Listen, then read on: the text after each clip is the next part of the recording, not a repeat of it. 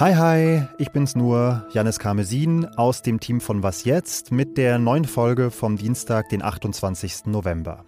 In der geht's um Antisemitismus in Deutschland, um einen Tyrannen in Moskau und um Popmusik gegen die Lachszucht. Und diese Kurzmeldung hier hätten wir außerdem auch noch im Angebot.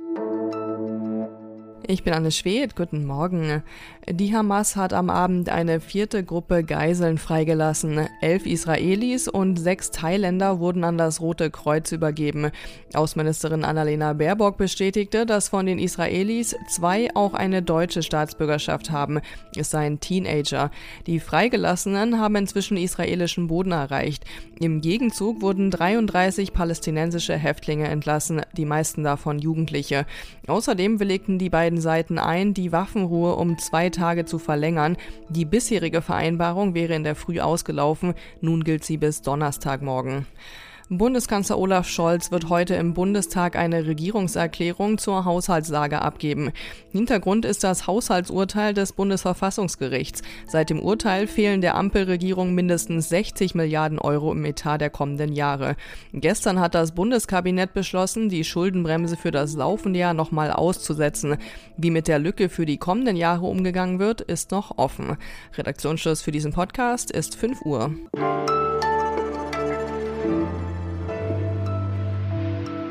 Seit dem Angriff der Hamas auf Israel und dem Krieg im Gazastreifen haben antisemitische Vorfälle in Deutschland zugenommen. Dazu gibt es jetzt erstmals konkrete, überprüfte Zahlen und die sind in negativer Hinsicht, muss man sagen, bemerkenswert.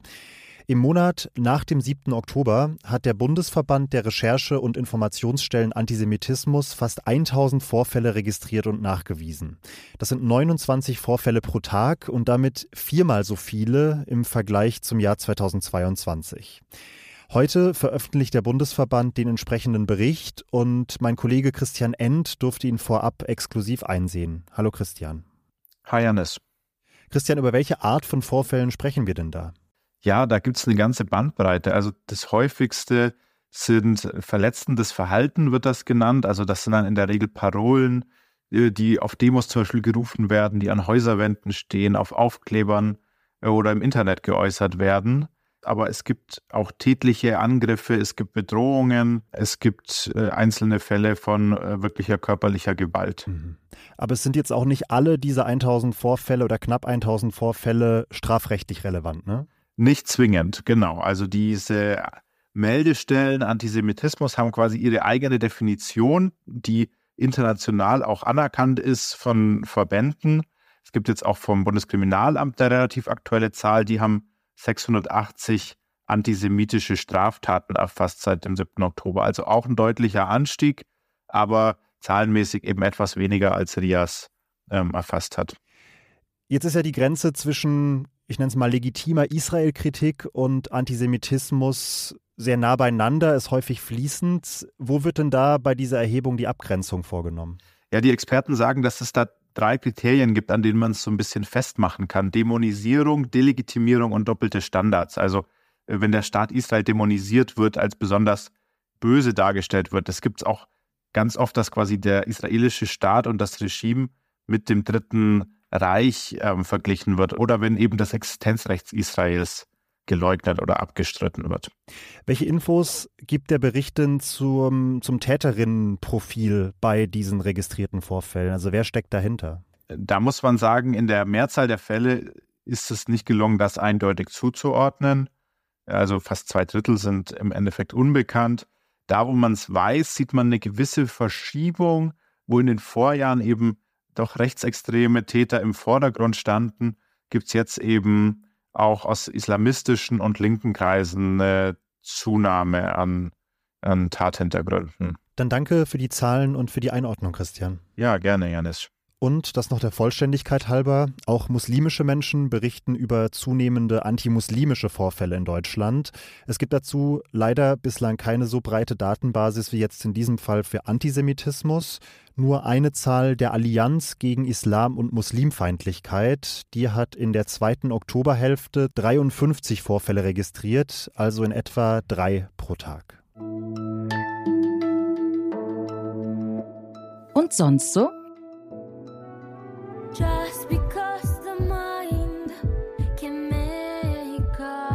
Das ist der Song Oral von Rosalia und Björk. Und dieser Song dieser beiden Megastars des Pop aus völlig verschiedenen Generationen ist vor allem deshalb erwähnenswert, weil alle Erlöse in den Kampf gegen die Lachszucht auf offener See gehen werden. Die steht nämlich aktuell in Island, daher kommt Björk ja gebürtig, mächtig in der Kritik und das hat mit einem Vorfall aus dem August zu tun. Da sind 3500 Lachse aus einer Zuchtanlage ausgebüxt und dass die jetzt in isländischen Flüssen unterwegs sind, könnte laut Umweltorganisationen zu einer Katastrophe führen. Zuchtlachse sind nämlich nicht gut an ein Leben in freier Natur angepasst und wenn sie sich jetzt wie erwartet mit Wildlachsen paaren, könnten riesige Mischlingspopulationen entstehen, die in freier Wildbahn nicht überlebensfähig sind. Das wiederum könnte dann die Wildlachspopulation in Island insgesamt gefährden und deshalb versucht Island jetzt alles, um zu verhindern, dass beide Arten sich paaren. Die einen, indem sie mit Harpunen Jagd auf die Zuchtfische in den Flüssen machen und die anderen, die gut singen können, eben mit einem Song.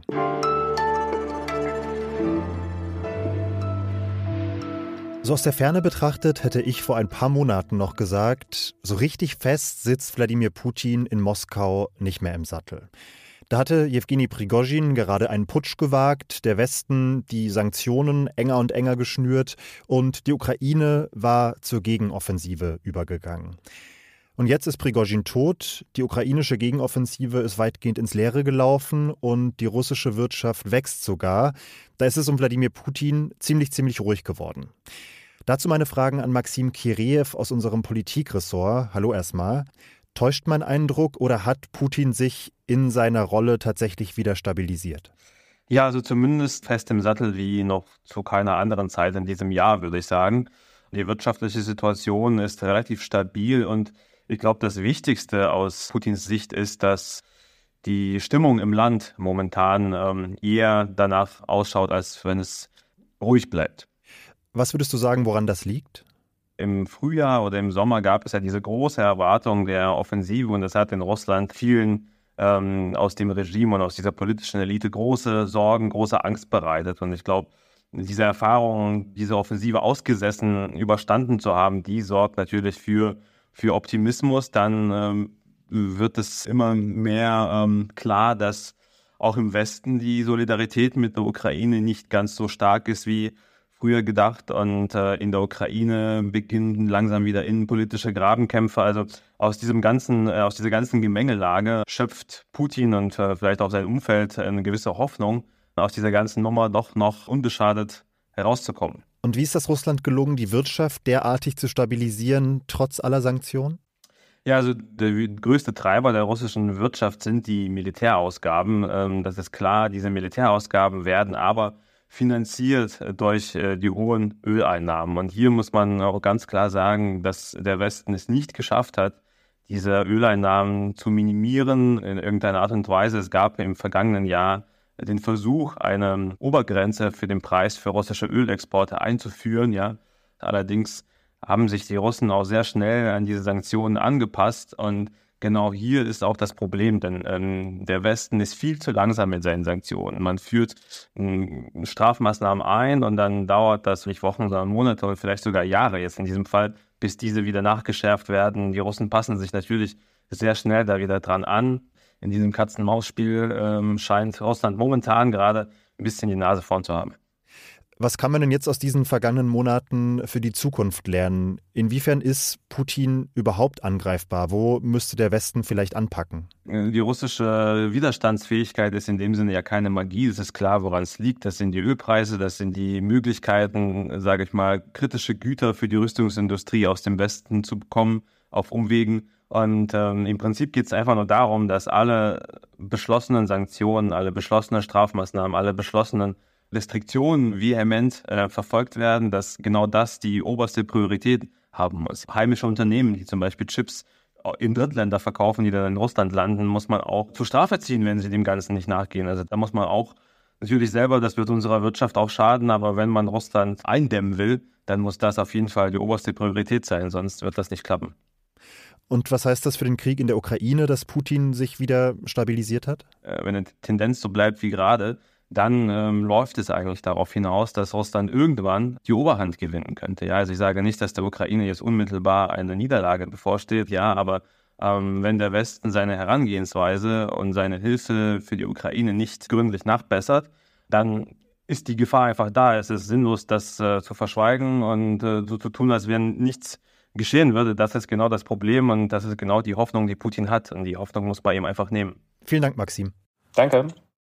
Und dann gibt es nur noch die zwei goldenen Standards. Erstens wasjetzt.zeit.de, unsere Mailadresse, und zweitens der Hinweis auf das Update am Nachmittag. Ich bin Janis Karmesin, sage ciao, tschüss und bis bald.